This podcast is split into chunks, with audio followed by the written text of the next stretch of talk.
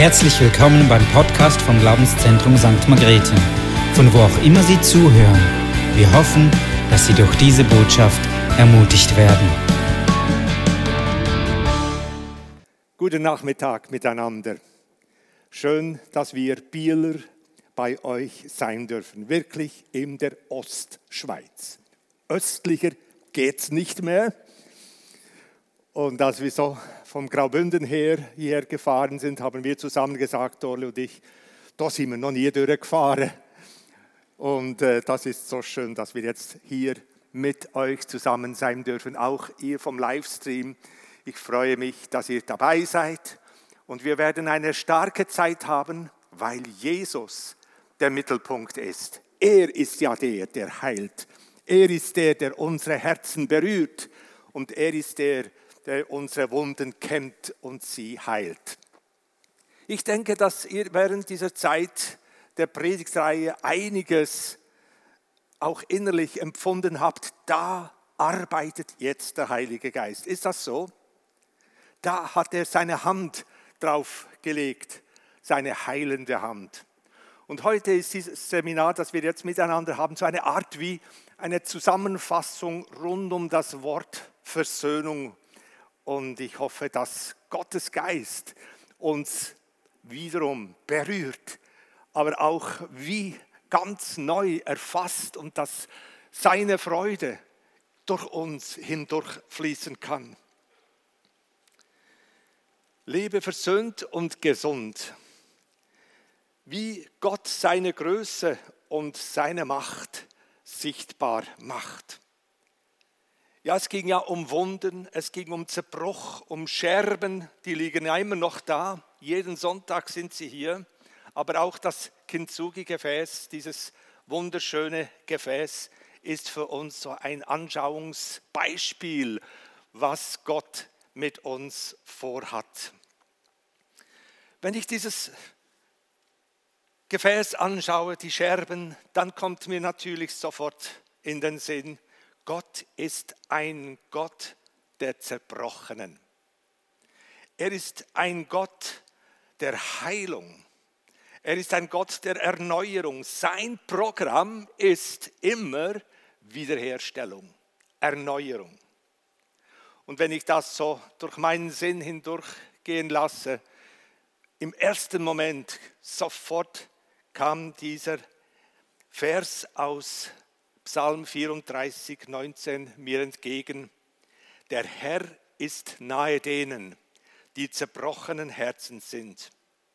Und er hilft denen, die zerschlagenen Geistes sind. Oder wie die Hoffnung für alle übersetzt, er hilft alle denen, die alle Hoffnung verloren haben. Ja, wer sich von ihm, von ihm berühren und wiederherstellen lässt, darf eine wunderbare Entfaltung erfahren, eine Erweiterung erleben seines Lebens und einfach zu wissen, dass Gott ein Gott der Zerbrechlichen ist, das gibt mir Mut. Und weil er ein Gott der Zerbrochenen ist, hat er vor Grundlegung der Welt hat er bereits einen wunderbaren Plan gefasst. Einen Plan, über den ich immer wieder staunen muss. Es ist eine Beschreibung seiner Mission. Und seine Mission, sein Auftrag hat ein einzig großes Ziel, das alles überlagert. Wir lesen in Epheser 1, 12, 11 und 12. Wir sind dazu bestimmt, mit unserem Leben Gottes Herrlichkeit für alle sichtbar zu machen, nämlich mit uns, die wir unsere Hoffnung auf Christus gesetzt haben. Das ist ein sehr interessantes Wort, ein Aspekt, der mich immer wieder bewegt. Also Gott hat ein weit überlagertes Ziel, eine Bestimmung für unser Leben. Also alles, was ich lebe, und alles, was ich tue, hat ein Ziel, nämlich Gottes Glanz, Gottes Herrlichkeit, Gottes Können, Gottes Macht sichtbar zu machen. Also dieses Bild hier vom Kintsugi-Gefäß ist nur ein schwacher Versuch, diesen Plan und sein Vorhaben und sein Plan darzustellen. Also ich möchte das hier so betonen. Es geht ganz zuerst, geht es nicht um mich und um meine Heilung, sondern ganz zuerst geht es um Gott, um seinen Plan, den er eben schon, wie es hier heißt, vor aller Zeiten, vor Grundlegung der Welt gefasst hat. Und diesen Plan will er mit dir und mir verwirklichen. Also durch die Wiederherstellung unserer Zerbrochenheit wird die Größe und Genialität Gottes sichtbar gemacht. Seine Gnade leuchtet gewissermaßen aus jeder Scherbe heraus sodass wir staunen, was hat er aus dem Patty gemacht? Der Junkie. Was hat er aus dir gemacht? Was hat er aus uns gemacht? Was hat er aus dir gemacht? Wo wären wir, wenn er nicht ein Gott der Zerbrochenen ist? Wo wären wir, wenn er nicht ein Gott ist, der in unser Leben hinein investiert? Noch einmal dieses Psalmwort, der Herr ist nahe denen, die zerbrochenen Herzen sind. Und er hilft denen, die zerschlagenen Geistes sind oder die alle Hoffnung verloren haben. Also wem ist der Herr nahe? Kannst du es deinem Partner links und rechts zusagen? Wem ist er nahe? Sag, wem ist er nahe?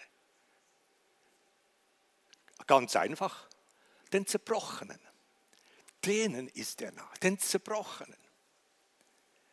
Das sind eben die Menschen, die ihre Fehler, die ihre Sündhaftigkeit, die ihr Unvermögen, die ihre Grenzen einsehen, ihre Defizite spüren, die nicht mehr weiterkommen in ihrem Leben, die mit ihren Schwächen leben müssen, die unter ihren Grenzen leiden. Das sind die Menschen, die Gottes Nähe erfahren dürfen. Schon spannend, oder? Gott ist nahe denen. Ihr kennt vielleicht die Geschichte, die Jesus erzählte. Da kommt ein Zöllner in die Synagoge, ganz hinten setzt er sich hin. Er wagt nicht einmal seinen Blick aufzuheben. Und vorne sitzen die Gerechten, die Guten, die sagen, oh, zum Glück bin ich besser als der da hinten. Zum Glück bin ich nicht so wie dieser Zöllner da hinten. Und der da hinten, dieser Zöllner, der niedergeschlagen ist, schlägt auf seine Brust und hat ein Gebet. Weißt du welches? Was hat er gebetet? Gott sei mir Sünder gnädig. Und was sagt Jesus über diese Geschichte? Etwas ganz Erstaunliches. Dieser ging gerechtfertigt nach Hause. Spannend, unglaublich. Und die anderen, die vorne saßen und ihre Sache sicher waren mit Gott und ihrem Leben, die gingen mit einem Zwei nach Hause. Aber dieser Ungerechte, dieser Sünder ging gerechtfertigt nach Hause. Ja, und wir können uns fragen, wie ist es mit Jesus? Hat er nicht das Gleiche auch so erlebt? Und von ihm wird ausgesagt, Jesaja beschreibt den Messias auf eine wunderbare Weise. Jesaja 61, Vers 1. Und ich glaube, ihr kennt diese Stelle. Lesen wir sie noch einmal ganz bewusst. Was ist die Sendung des Messias? Der Geist Gottes, des Herrn, ist auf mir, weil der Herr mich gesalbt hat. Für was? Um den Elenden gute Botschaft zu bringen. Er hat mich gesandt, zerbrochene Herzen zu verbinden, den Gefangenen Befreiung zu predigen, den Gebundenen Öffnung der Kerkertüren. Halleluja. Das ist unser Herr. Noch einmal zu unserem Psalm 34, Vers 19. Wem ist der Herr nahe? Wen berührt er?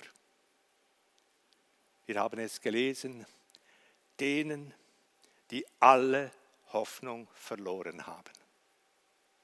Zuerst einmal denen, die zerbrochenen Herzen sind und denen, die alle Hoffnung verloren haben. Da kommt mir die Geschichte von David in den Sinn. David mit seinen 600 Männern, Deserteuren, war er unterwegs auf der Flucht vor Saul. Und sie mussten sich irgendwo niederlassen mit ihren Familien und Kindern und so weiter. Und so kommen sie in das Dorf Ziklag. Dort werden sie heimisch, sie leben dort. Und immer wieder geht David mit seinen Männern auf Streifzügen gegen Feinde vor. Und einmal war er auch unterwegs und sie kommen zurück, müde, abgekämpft. Und was sehen sie? Ihr Dorf ist niedergebrannt. Die Amalekiter kamen und haben alles weggeraubt. Frauen, Kinder, alle ihre, ihre Utensilien, alles, was ihnen gehörte, alles weg und dann am Schluss alles angezündet. Und so stehen diese 600 Männer vor diesen Ruinen und sie weinen. Die Bibel sagt, sie weinten, bis sie nicht mehr weinen konnten. Völlig entmutigt, völlig im Elend. Und da kommt einer und sagt, David ist schuld.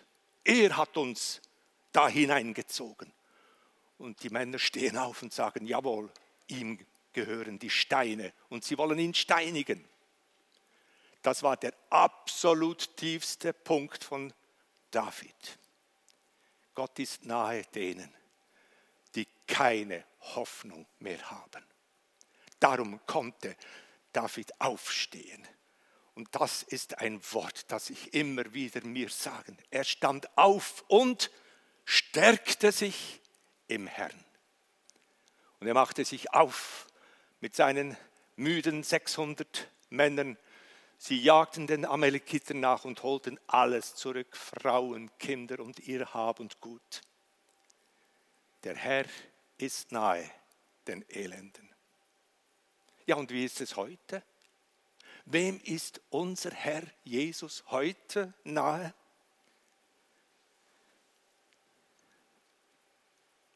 Ich bin ganz überrascht zu sehen, wie Jesus seine Freunde, seine Jünger beruft und sagt, kommt mit, wir gehen zusammen in die Mission.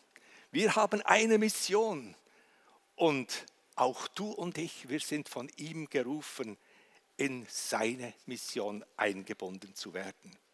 Er ist der Wiederhersteller, Halleluja. Er ist der, der die Hoffnung für uns nie verloren hat.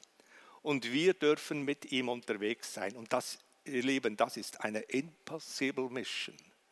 Eine unmögliche Mission aus Menschen, die gestrandet sind, die zerbrochen sind, die nur Scherben kennen in ihrem Leben. Diese Menschen in die Wiederherstellung, in den Prozess der Heilung zu führen. Eine unmögliche Mission. Ja, wir wollen miteinander doch auch das erleben und sehen. Schau mal auf Jesus. Was hat er für Leute neben sich? Es waren doch die Kranken, die Ausgestoßenen, die Sünder, es waren die, die keine Hoffnung mehr hatten. Eine Maria Magdalena mit bösen Geisen besessen oder Blinde, Lahme. Zu diesen Menschen fühlte sich Jesus hinzugezogen. Alle die, die man links liegen lassen hätten damals, zu denen kam Jesus. Und jetzt sind wir mit ihm unterwegs. Und das wird dann auch morgen ein wichtiges Thema sein, wenn es darum geht, was heißt das, mit ihm unterwegs sein. in dieser wunderbaren Mission. Wir kommen jetzt eigentlich zu unserem ganz wichtigen Punkt, die Wiederherstellung durch Versöhnung. Das Thema Versöhnung hat ja die eigentlich große Dimension, ist die Dimension, wenn es um Heilung und Wiederherstellung geht. Das Thema Versöhnung wurde ja immer wieder auch thematisiert, gell, in der Predigtreihe. Ist eigentlich der Kernpunkt von all dem, was wir hier sagen und weitergeben.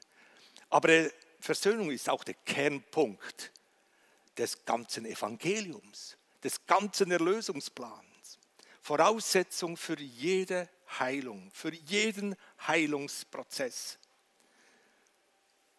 Die Ausgangsfrage war ja, wie schafft es Gott, dass wir trotz unserer Zerbrechlichkeit, trotzdem, dass es immer wieder Hammerschläge gibt, warum ist es ihm möglich,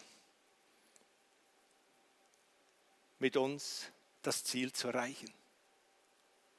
Wir kennen doch unseren Hang, immer wieder zu sündigen. Oder bin ich da der Einzige?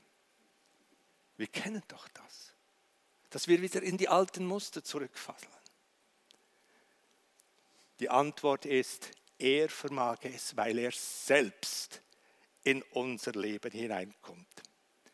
Schauen wir doch einmal diese wunderbare Tatsache an, die er uns hier in seinem Wort vorzeichnet.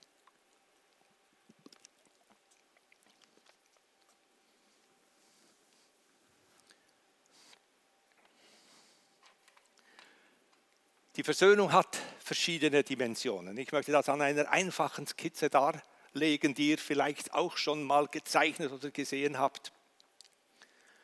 Da bist du in der, das, ich schreibe mal ich, da bist du und ich gemeint.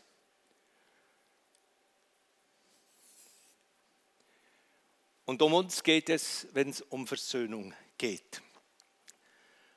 Die Wiederherstellung durch Versöhnung hat mindestens vier Dimensionen oder wir können auch sagen vier Beziehungslinien. Die eine Beziehungslinie, die wir gut kennen und auch die ganz wichtige, ist die zu Gott, von Gott zu mir. Die zweite Beziehungslinie, die für uns auch sehr, sehr wichtig ist, ist die Versöhnung mit mir selber, mit uns selbst. Ich zeichne das jetzt unten, schreibe hier mit mir selbst. Die Versöhnung mit mir. Und dann haben wir nebst der vertikalen Beziehungslinien auch die horizontalen Beziehungslinien. Und das ist klar, dass das eben die Mitmenschen sind, meine Nächsten. Da brauchen wir Versöhnung. Und die vierte Beziehungslinie ist die Versöhnung mit meinen Umständen.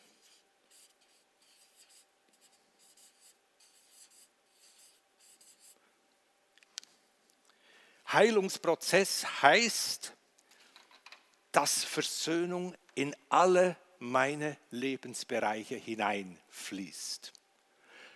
Versöhnung sich so manifestiert. Und nehmen wir jetzt diese einzelnen Punkte mal äh, vor. Wir gehen mal mit der wichtigsten Beziehungslinie weiter. Die Beziehungslinie versöhnt mit Gott. Ja, wenn wir von Versöhnung sprechen, gehen wir eben von der biblischen Bedeutung aus. Nämlich zwischen Gott und dem Menschen liegt diese furchtbare Mauer, von der wir schon oft gesprochen haben. Schuld, Sünde, trennen uns von dem lebendigen Gott. Und das ist ja unser ursprüngliches Problem. Wird hier in der Gemeinde immer wieder angesagt und auch Lösungen angeboten. Wir kennen diesen Vers Römer 3:23, wo es heißt, denn alle Menschen haben gesündigt und ihre Herrlichkeit Gottes und die Herrlichkeit Gottes verloren. Römer 3:23. Damit ist nicht die Ebenbildlichkeit des Menschen gemeint sondern eigentlich mehr der Glanz, die ursprüngliche Gabe, die Gott dem Menschen zugedacht hat, nämlich die Kompatibilität mit ihm, dass wir auf Augenhöhe mit ihm zusammen sein können, wie ein Adam, eine Eva, ganz am Anfang der Schöpfung. Das ist das Wunderbare. Und das ist das, was die Bibel mit Herrlichkeit bezeichnet. Der Glanz des Himmels kommt in mein Leben hinein und ich habe Kontakt mit der Ewigkeit. Darum sprechen wir auch vom ewigen Leben. Das ewige Leben, ein Geschenk von oben. Diese Kompatibilität mit dem Himmel, die haben wir durch diese verrückte Mauer verloren. Wir kommunizieren nicht mehr mit Gott. Und ich freue mich so, dass viele, viele Schweizer und Österreicher und Deutsche das Unser Vater beten. Das ist wie so ein, ein erster wichtiger Schritt, wo es dann auch immer wieder heißt, und vergib uns unsere Schuld, wie auch wir vergeben unseren Schuldigen. Vielleicht haben Sie diesen Schritt in eine persönliche Beziehung noch nicht getan, aber es ist immerhin ein ganz zentraler Ruf, Anruf an Gott. Aber eben es ist so, Gott kann diese Sünde nicht einfach wegschnippen, diese Mauer nicht einfach fortsprechen oder mit einem starken Wort fortoperieren. Nein, es gelingt nicht. Aber wir haben diese wunderbare Botschaft schon gehört in einem der Predigten vorher. 2. Korinther 5, 19, ich wiederhole diesen Vers noch einmal, ist eine ganz zentrale Aussage. Und ich hoffe, wir haben sie in der Bibel dick angestrichen, rot oder grün oder wie auch immer. Oder wenn ihr die Online-Bibel habt oder die, äh, die, äh, das App, kann man das auch markieren. Und dann kannst du immer schauen, welche Verse du schon markiert hast. Super. Gott war in Christus als er durch ihn die Menschen mit sich versöhnte. Gott die Menschen mit sich versöhnte.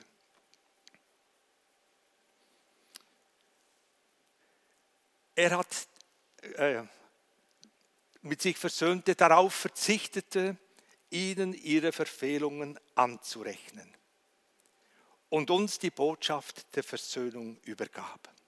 Also als dort Jesus am Kreuz ausblutete, um Atemrang und diesen schmerzhaften, schrecklichen Foltertod starb und erleiden musste und starb, das hat etwas mit mir zu tun.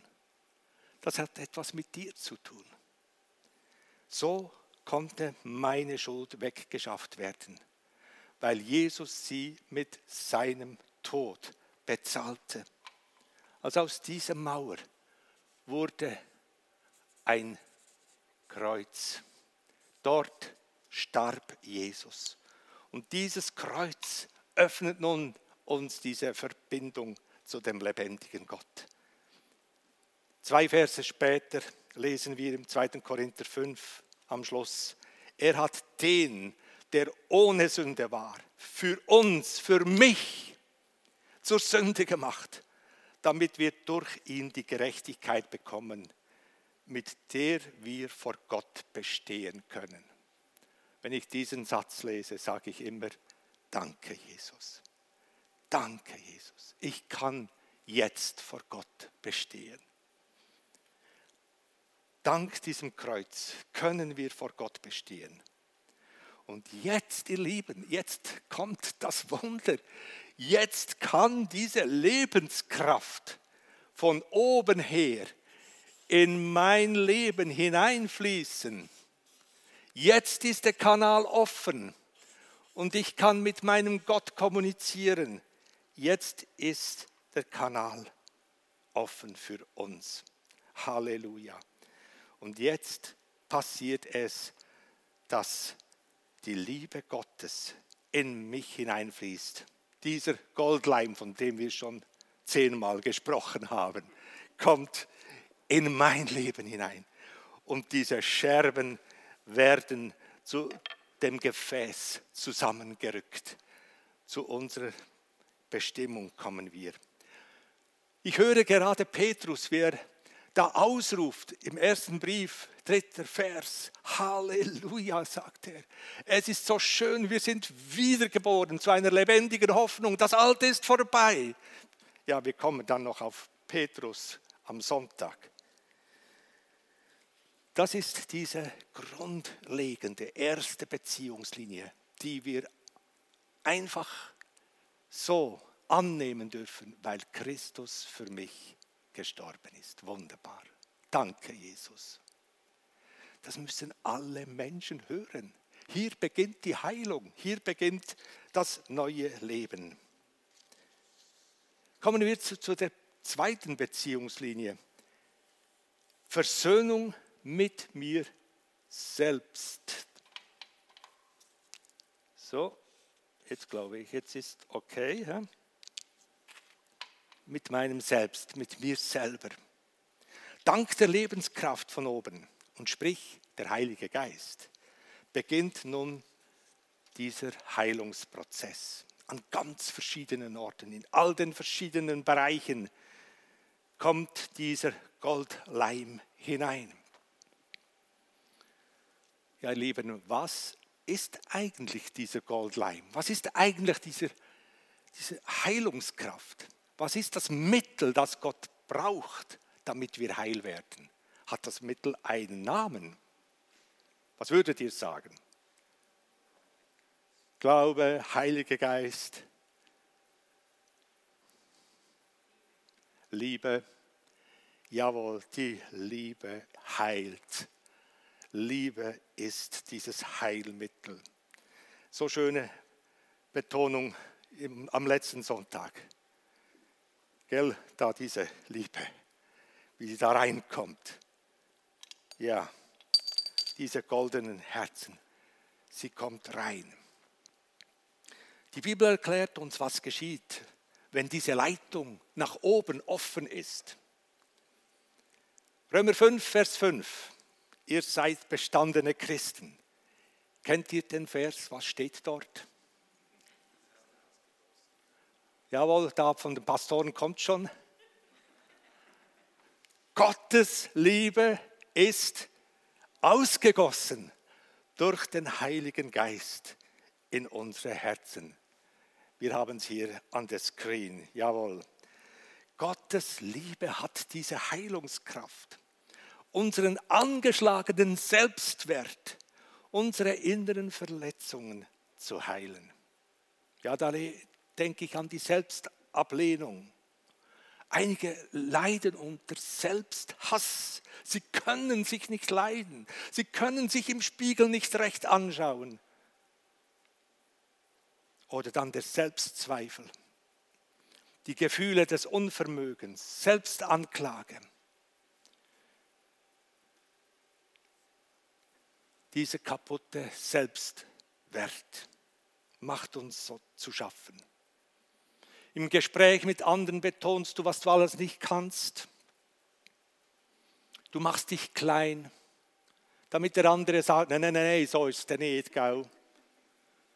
Ja, das tut dann wohl. Wenn der andere mir auf die Achsel klappt, nein, nein, so schlimm ist es nicht. Weißt du, da spüren wir etwas, was da innerlich zerbrochen ist. Aber es gibt auch die ganz gegenteiligen Anzeichen einer angeschlagenen und geschwächten Persönlichkeit. Das sind die Schreier, das sind die, die auf anderen herumhacken, die immer kritisieren, die immer das letzte Wort haben, die immer einen das Gefühl geben, dass wir das zwei auf dem Rücken haben. Das ist ein Zeichen der inneren Schwäche. Sie wollen sich stärken auf Kosten der Nächsten. auf Kosten denen, die neben ihnen sind.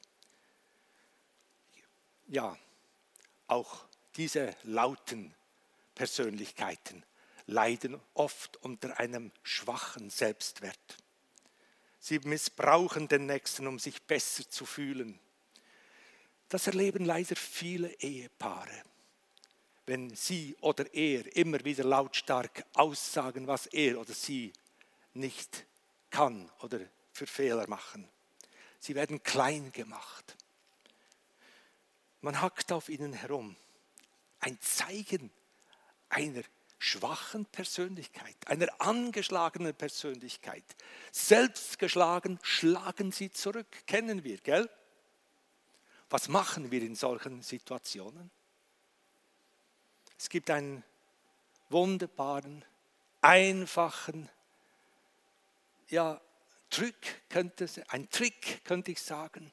Das, was wir täglich machen, können wir auch geistlich machen. Ausatmen und einatmen.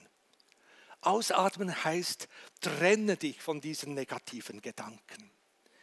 Gib all das Negative und Selbstzerstörerische in einem lauten Gebet ab. Sag, ich will das nicht mehr haben.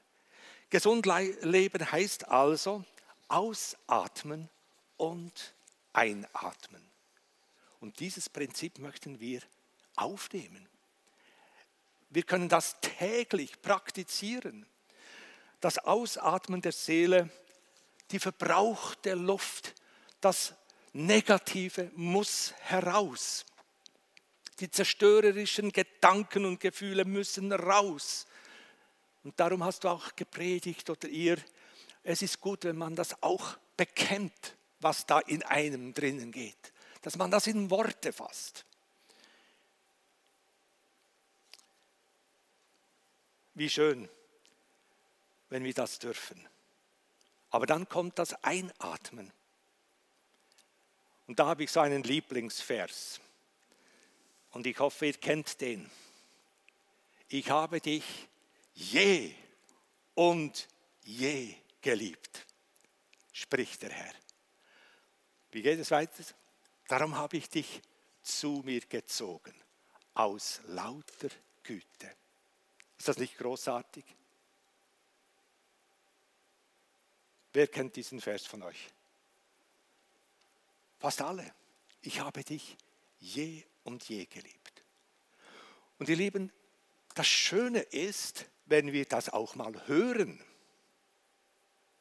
Darum machen wir das jetzt so. Und wir reden mal das ganz laut. Ich sage es noch einmal, ich habe dich je und je geliebt und dich zu mir gezogen aus lauter Güte. Wollen wir das jetzt miteinander sagen? Ich habe dich je und je geliebt und dich zu mir gezogen aus lauter Güte, spricht der Herr. Jeremia 31, Vers 3.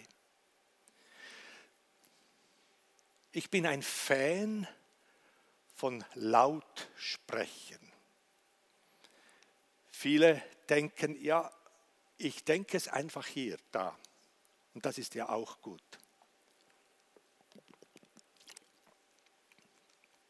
Aber mit dem laut aussprechen hat es in sich, nämlich, wenn ich etwas ausspreche, muss mein Hirn arbeiten beim Reden.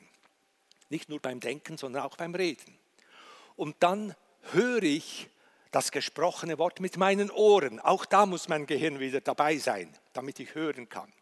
Und so ist mein ganzes Gehirn mit dem Wort verbunden. Also das ist auch ein Grund, warum ein lautes Gebet wichtige Funktionen hat. Nicht nur, dass es die Unsichtbarkeit auch hört, sondern dass ich es selbst höre. Darum ist es wichtig, dass wir gewisse Gottesworte laut uns vorlesen. Uns selbst oder auch dem Partner, dem Nächsten, aber auch uns selbst, dass wir Gottes Wort aussprechen und wiederhören. Das hat eine heilende Wirkung. Das möchten wir übrigens dann testen in diesen Tagen. Gott sagt zu dir, ich habe dich je und je geliebt. Ich möchte das jetzt jedem Einzelnen zurufen. Dich liebt Gott seit jeher. Und das möchte ich mir noch so vorstellen, dass er mir ne, seine Nähe schenkt, seine Umarmung. Und das löst in uns Dankbarkeit aus. Hoffentlich, oder? Oder negative Gefühle, Abstand. Also normalerweise Dankbarkeit. Ich danke dir. Und so kann diese Dankbarkeit einen Heilungsprozess einleiten oder weiterführen. Wir können danken für seine Liebe. Stell dir eben vor, wie Jesus neben dir steht und dich in seinen Arm nimmt. Und er sagt zu dir, ich habe alles für dich gegeben, alles, was ich habe. Alles habe ich dir gegeben. Und du sagst, danke Jesus. Danke.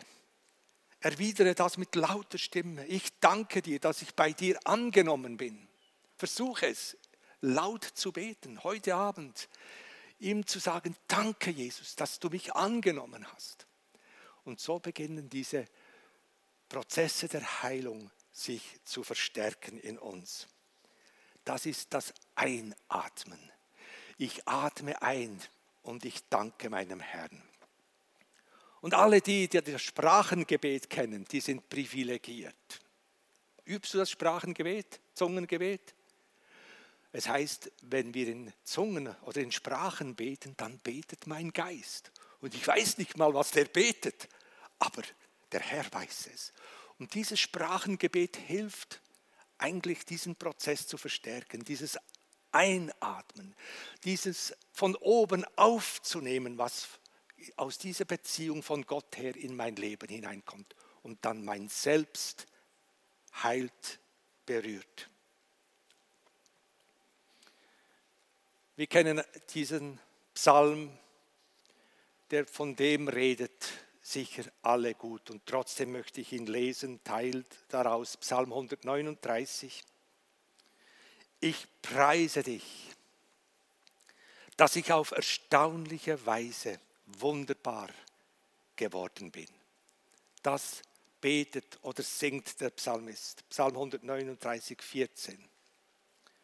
Wunderbar sind deine Werke. Wunderbar. Das erkenne ich sehr wohl. Als ich im Verborgenen Gestalt annahm, kunstvoll gewirkt in den Tiefen der Erde, war ich nicht unsichtbar für dich. Du hast mich schon gesehen, als ich noch ein Embryo war. Und, ich in dein und in dein Buch waren sie alle geschrieben, alle die Tage, die schon gebildet waren noch ehe der erste begann. Wie kostbar, Gott, sind mir deine Gedanken, wie unermesslich ist ihre Fülle. Kennst du diesen Psalm 139? So großartig, so wunderbar. Und wenn wir diese Worte lesen, da beginnt mein Inneres gestärkt zu werden. Da kommt Freude hinein. Ich bin bekannt bei meinem Herrn, nicht erst jetzt, schon bevor alle Tage angefangen haben. Ja, und wenn wir unser Inneres mit Dankbarkeit und mit Worte Gottes auffüllen, dann haben die negativen Gedanken gar nicht mehr so viel Platz. Gott hat uns so geschaffen, dass wir nur einspurig denken können, oder geht es bei euch auch so? Einspurig denken, nicht doppelspurig. Wir können nur so denken und nicht noch gleichzeitig etwas anderes. Das ist so genial, dass das Gott uns geschenkt hat. Also wenn wir das Einatmen üben, dann kommt diese Dankbarkeit in uns hinein. Oder wenn wir merken, jetzt bin ich wieder in diese alten Muster zurückgefallen. Jetzt war ich wieder so neidisch, so blöd. Das könnte eben dieser Hammer sein, dass der Feind wieder zuschlägt dann darf ich ausatmen. Es tut mir leid. Komm Herr, vergib mir. Und dann dürfen wir wieder einatmen und wir werden gefüllt mit seiner Liebe, mit seinem Geist. Ja, das ist ganz sicher. Der Feind versucht ein Leben lang, uns auf den früheren Scherbenhaufen hinzuweisen. Immer wieder zu sagen, was wir falsch gemacht haben, wie es anders hätte kommen können. Und wenn diese alten Gedanken und all das immer wieder hervorkommt, dürfen wir uns in seinem Namen ihm entgegenstellen und sagen, stopp. Das Kreuz ist da. Jesus ist für mich gekommen. Und jetzt fließt diese Liebe, dieser Heilige Geist in mein Leben. Ich darf wiederhergestellt sein. Seine Liebe ist stärker als die Angriffe des Feindes. Also gesund leben heißt ausatmen, einatmen. So einfach ist es. So einfach. Und doch fällt es uns manchmal schwer. Die alten Lebensmuster überwinden wir mit der Bitte um Vergebung und dann mit der Annahme der Versöhnung und indem wir uns dann neu erfüllen lassen mit dem Geist der Liebe, mit der Kraft und der Besonnenheit. Halleluja! Also, das ist diese vertikale Versöhnungslinie. Und jetzt haben wir noch diese horizontale Versöhnungslinie. Versöhnt mit unseren Mitmenschen. Als Gemeinschaftswesen brauchen wir ja herzliche Beziehungen. Das ist jetzt Thema, gerade in den Tageszeitungen, oder? Und Puls Fernsehen, immer wurde jetzt in den letzten Tagen darüber gesprochen, wie schädlich diese Isolation ist, wie schwierig es ist für die Teenager und so weiter. Einsam, allein, immer die gleichen Gesichter und so weiter. Bei all dem Schönen und bei all dem Wertvollen einer Beziehung wissen wir aber auch um die allgegenwärtige Gefahr von Konflikten. Ja, da brauche ich nicht mehr viel dazu sagen. Wir alle kennen das. Oder du bist irgendwie ein Spezialtyp. Je näher wir mit Menschen zusammen sind, umso schneller gibt es auch Konflikte in unserem Leben. Ja, Gott hat uns ja zu Gemeinschaftswesen geschaffen, als er uns nach seinem Bild schuf. Ist dir das schon mal aufgefallen? Gott im Alten Testament ist immer in der Mehrzahl tritt er auf als Schöpfer, Elohim. Und das heißt, Gott ist nicht allein. Gott Vater, Gott der Sohn und Gott Heiliger Geist. Wir haben den Menschen gemacht. Und wenn er nach unserem Ebenbild geschaffen ist, ist er eben auch ein Wesen, das wieder ein Du braucht, ein Gegenüber. Und das ist die ursprüngliche Idee unseres Gottes. Liebe ist gefragt. Darum habt ihr auch die Predigtreihe mit diesem ersten und wichtigsten Gebot begonnen. Du sollst Gott lieben. Mit dem Schma Israels. Schma heißt das Höre, höre Israel. Übrigens, die Juden beten das jeden Tag zweimal, am Morgen und am Abend. Höre Israel, der Herr ist unser Gott. Der Herr allein. Und du sollst den Herrn, deinen Gott, lieben mit deinem ganzen Herzen, mit deiner ganzen Seele und mit all deiner Kraft. Und Jesus fügte dann noch dazu, das andere Gebot kommt ihm gleich, liebe deinen Nächsten wie dich selbst. Und jetzt kommt Jesus in die Welt. Jetzt ist er da. Und er sagt zu seinen Freunden, und jetzt gebe ich euch ein neues Gebot. Und das neue Gebot kennen wir. Ich gebe euch dieses neue Gebot, Doppelpunkt, liebet einander. Ihr sollt einander lieben, wie ich euch geliebt habe. Und jetzt meine Frage an dich auch im Livestream, wo ihr jetzt seid, überlegt, wo liegt denn der Unterschied zwischen dem alten alttestamentlichen Gebot und dem neuen Gebot. Gibt es überhaupt einen Unterschied? Ich gebe euch einige Momente Zeit zum Nachdenken. Das erste, wichtigste Gebot, das wir vorhin gelesen haben, du sollst den Herrn, deinen Gott lieben, mit all deiner Kraft, mit all deinem Herzen und dann dieses neue Gebot. Wo liegt der Unterschied?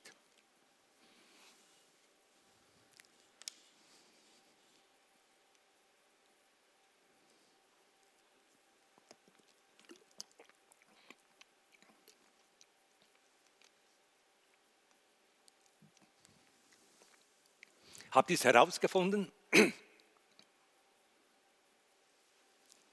Das alte Gebot beginnt, du sollst, du musst. Und das andere, das ihm gleich ist, liebe deinen Nächsten wie dich selbst. Wichtig ist, du musst dich lieben können. Das können nicht alle Menschen. Wir sehen also, dass diese beiden Gebote nicht ganz so einfach zu erfüllen sind. Da kommen wir voll an unsere Grenzen. Wie soll ich Gott lieben? Wo ist er? Und so.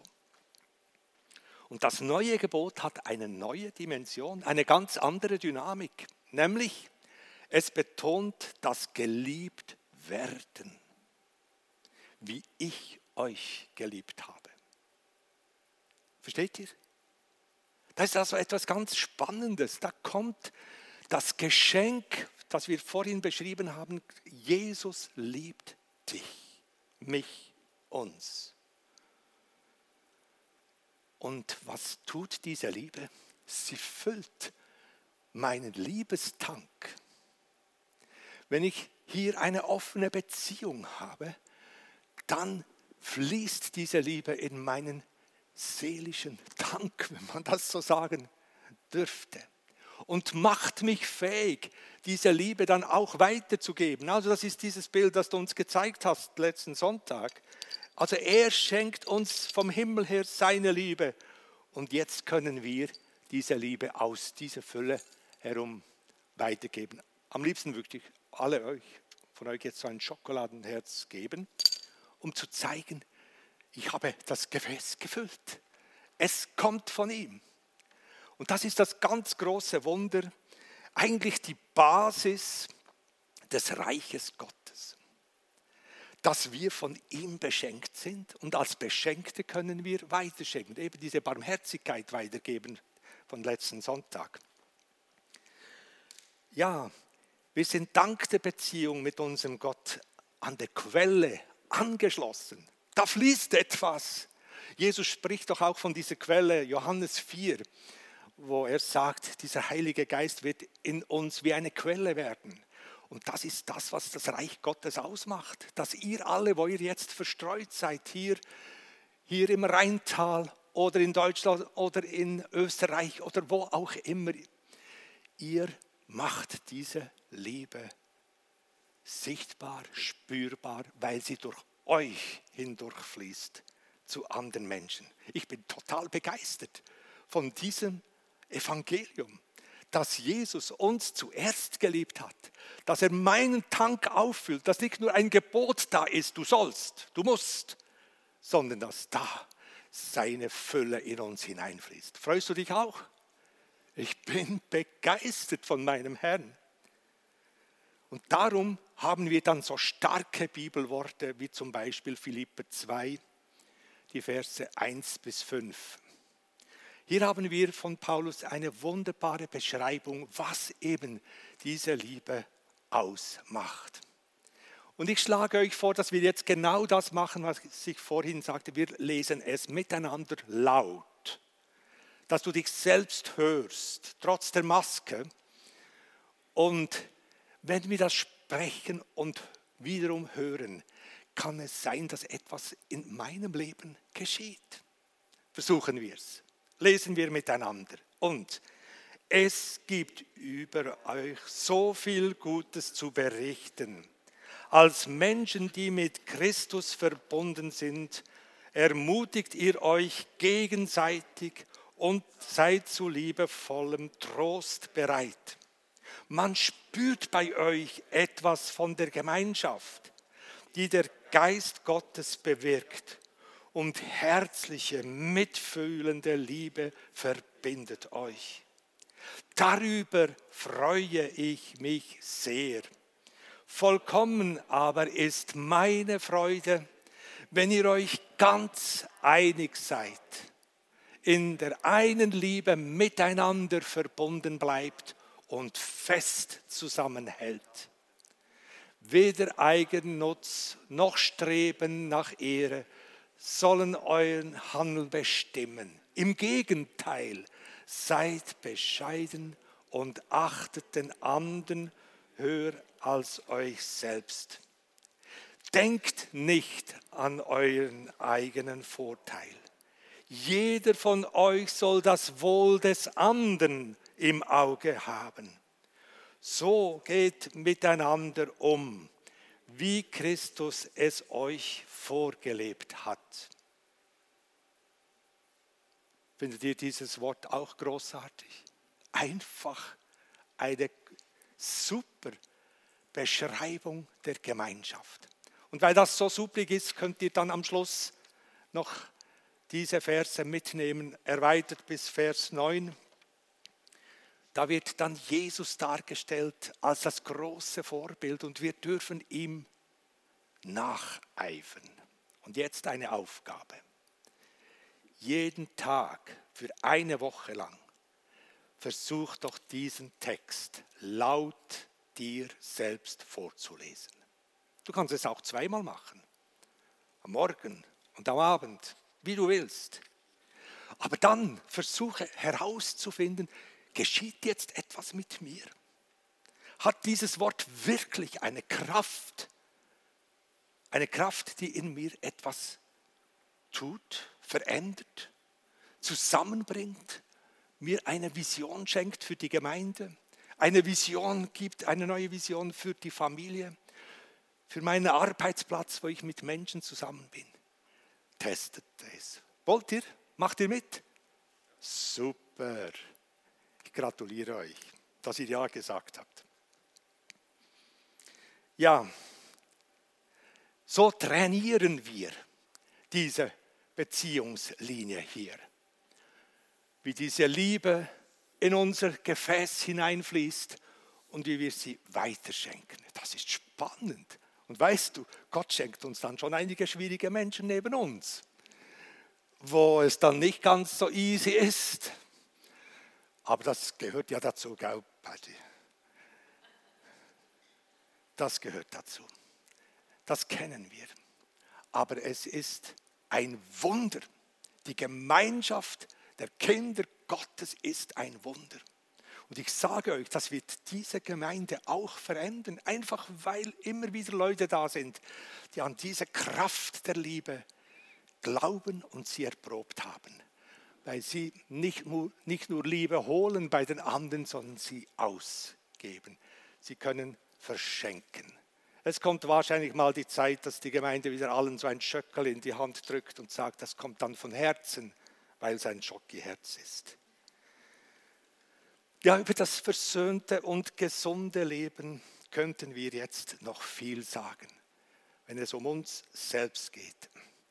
Wer seinen Liebestank gefüllt hat, kann viel besser mit Konflikten umgehen.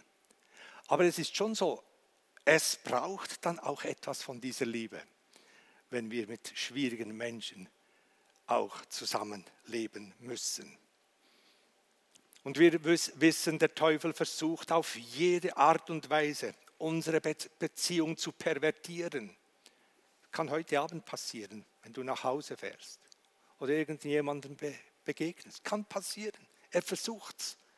Aber wir erinnern uns, die Liebe Gottes ist ausgegossen in unsere Herzen durch den Heiligen Geist. Halleluja, so super. Wir kommen noch zum vierten Versöhnungspunkt. Wenn es darum geht, versöhnt zu leben, gesund zu leben. Versöhnt mit den Umständen. Versöhnt und gesund leben bedeutet auch, dass wir in unserem Umfeld positiv und proaktiv uns bewegen. Ja, wir können sagen, je mehr wir durch den Heiligen Geist diese Liebe empfangen, wie eine Quelle in uns haben, desto weniger werden uns die Umstände bestimmen oder niederdrücken oder lahm werden lassen. Ja, schwierige Umstände sind ja ähnlich wie die schwierigen Menschen. Eine harte Prüfung für uns und unseren Glauben. Ja, und wenn wir jetzt da diese schwierigen Umstände aufzählen müssten, könnten wir noch lange weiterfahren. Eine riesige Palette, finanzielle Sorgen, schwierige Familienkonstellation, ein Ehepartner, der ganz anders tickt als ich, der einen das Leben so schwer macht. Oder denken wir an die Kindererziehung, Probleme mit der Schule, ach, das ist eine Sache. Und dann die Nachbarschaft, ja, Streit, Intrigen.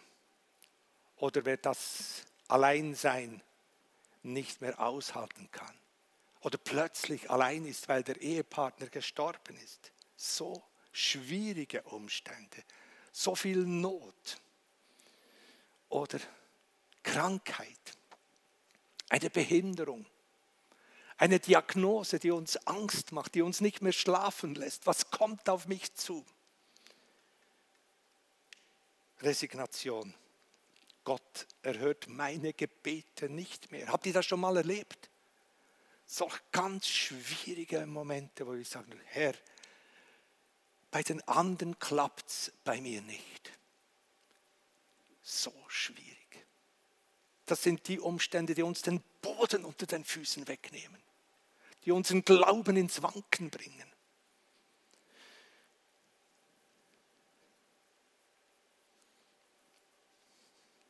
Oft ist der Kampf in diesen Umständen fast hoffnungslos.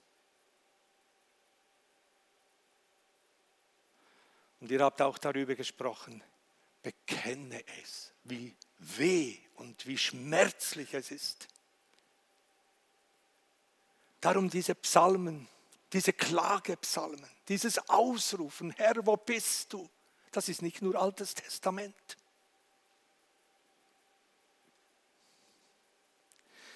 Ja, was hätten wir für Möglichkeiten? Ja, es gibt doch viele. Flucht. Ja, wenn es möglich ist. Ja, aber wie? Rückzug ins Schneckenloch. Kopf in Sand, haben wir doch auch gesagt. Resignation. Abschotten. Zu. Nacht. Zu. Ja. Depression. Oder das Gegenteil. Ausrufen. Oder vielleicht sich Luft machen, mit hinten herumreden oder eben dann einfach krank schreiben lassen oder Burnout oder sich vom Glauben trotzig abwenden. Ist das uns bekannt? Wir kennen solche Täler in unserem Leben. Die Umstände, denen wir nicht ausweichen können. Gibt es da eine Versöhnung? Was meinst du?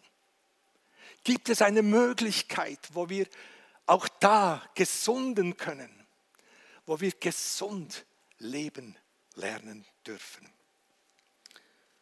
wo wir leben, wie die Wut verändert wird, der Unmut überwunden wird, die Verzweiflung und die Undankbarkeit, das Vergleichen, wie wir das überwinden können.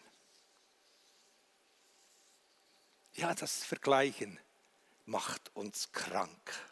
Die anderen haben es besser. Denen gelingt es. Bei mir funktioniert es nicht. Ich bin blockiert. Es gibt einige Möglichkeiten, da Versöhnung und Hilfe zu erleben. Ich denke, jedes von uns könnte jetzt so einen Weg aus Erfahrung bereits beschreiben.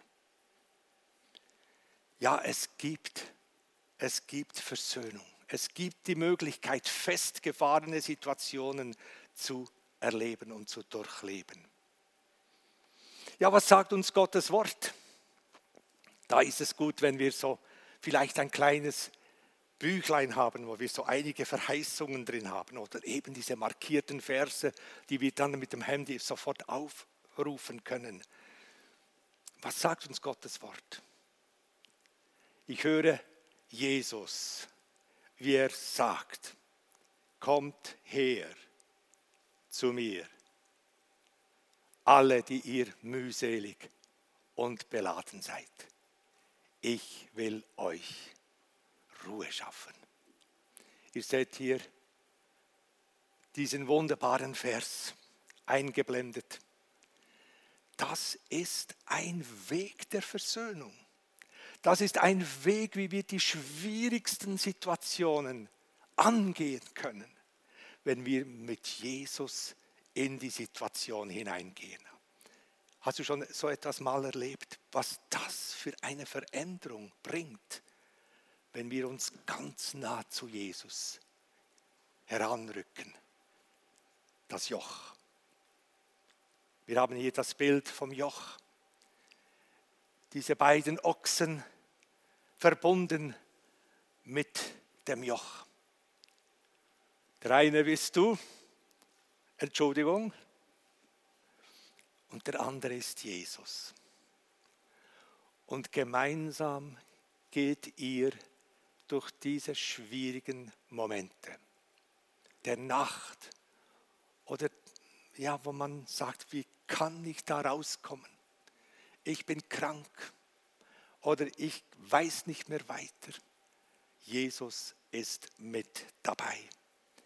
Er ist in deinen Umständen. Er ist der Starke. Und weißt du, er weiß den Weg.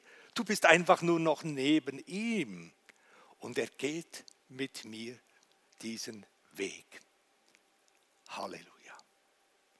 Und da gab es noch einiges über dieses Bild zu sagen. Wenn Jesus sagt, mein Joch ist sanft und meine Last ist leicht. Weißt du, warum sie leicht ist? Weil er den Karren zieht. Er zieht deinen Lebenskarren durch den Sumpf hindurch. Er schafft's. Er ist der, der gesiegt hat. Dort, wo wir Jesus mit in unsere Umstände nehmen oder er uns mit in unseren Tag nimmt, kommen wir nicht nur zur Ruhe. Kommt her zu mir, alle, die ihr mühselig und beladen seid. Ich will euch Ruhe schaffen, sagt Jesus. Kommen wir nicht nur zum Frieden und zur Ruhe, sondern wir lernen von ihm wie er durch diese Situation hindurchgeht. Wir lernen Demut und Sanftmut. Das, was du wahrscheinlich nicht so in deinen Genen mitbekommen hast. Es gibt hier und da so ganz demütige Menschen, die das schon können, aber ich glaube es ihnen nicht ganz. Denn wir kennen uns ja selber, gell? Ja. Lebe versöhnt und gesund. Liebe Freunde, ein wunderbarer Weg haben wir hier. Angefangen mit dem, dass diese Blockade weg ist und wir sie immer wieder ans Kreuz bringen können. Du hast das so schön gesagt, wir entsorgen sie am Kreuz, diese Schuld, diese Anklagen, mit Gott versöhnt und als Kind von ihm darf ich mich von ihm lieben lassen. Komm zu Jesus, der deinen Liebestank täglich auffüllt. Ich weiß noch, als ich so Christ geworden bin, in der Lehre war, da war ich so mit Menschen zusammen, die, zusammen, die haben so viele schmutzige Witze erzählt. Ich wurde so richtig mit Schmutz übergossen durch ihr Reden. Und dann ging ich jeweils ins WC. Und dort habe ich in Zungen gebetet. Herr, hilf mir, dass dieser Schmutz nicht an mir hängen bleibt. Ja, er ging mit mir auch durch diese Jugendzeit hindurch. und hat meinen Liebestank wieder aufgefüllt. Komm zu Jesus, der dich mit seiner Liebe befähigt, deine Mitmenschen anzunehmen und zu segnen. Ja, komm zu Jesus, der dich in sein Joch einlädt. Ja, dich mitnimmt in deine mühsamen Umstände und der dir hilft, sie zu bewältigen und dir Ruhe und Frieden schenkt. Halleluja. Lebe versöhnt und gesund. Das ist ein wunderbarer Weg. Und ich möchte den nicht nur hier vorne einfach so proklamieren, sondern ich gehe ihn auch durch. Wir alle. Stimmt's? Ich würde gerne von euch einige Zeugnisse hören, was ihr erlebt, wenn ihr mit Jesus zusammen durch die schwierigen Umstände geht. Was das auslöst in deiner Umgebung, in deiner Familie, in der Schule, dort, wo du ein- und ausgehst, wo die Menschen merken, woher hat der wohl diese Kraft? Es ist Jesus. Halleluja. Amen. Wollen wir noch beten zusammen? Wir beten. Ja, Jesus, wir sind hier zutiefst berührt und gesegnet von dem, was dein Wort uns sagt, dass du uns angenommen hast. Komm jetzt mit deinem Heiligen Geist auf eine wundersame Weise über uns. Berühre uns.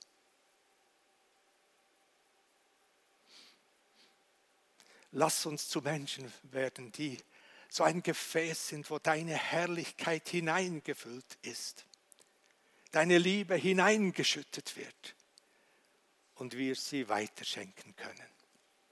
Wie unsere Umgebung verändert wird, wie die Gemeinde verändert wird, wie unsere Familien verändert werden, weil du in uns wirkst und uns heilst.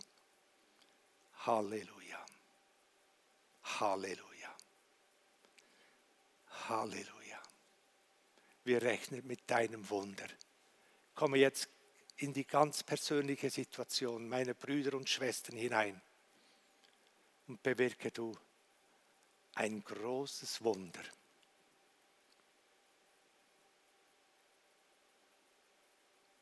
Amen.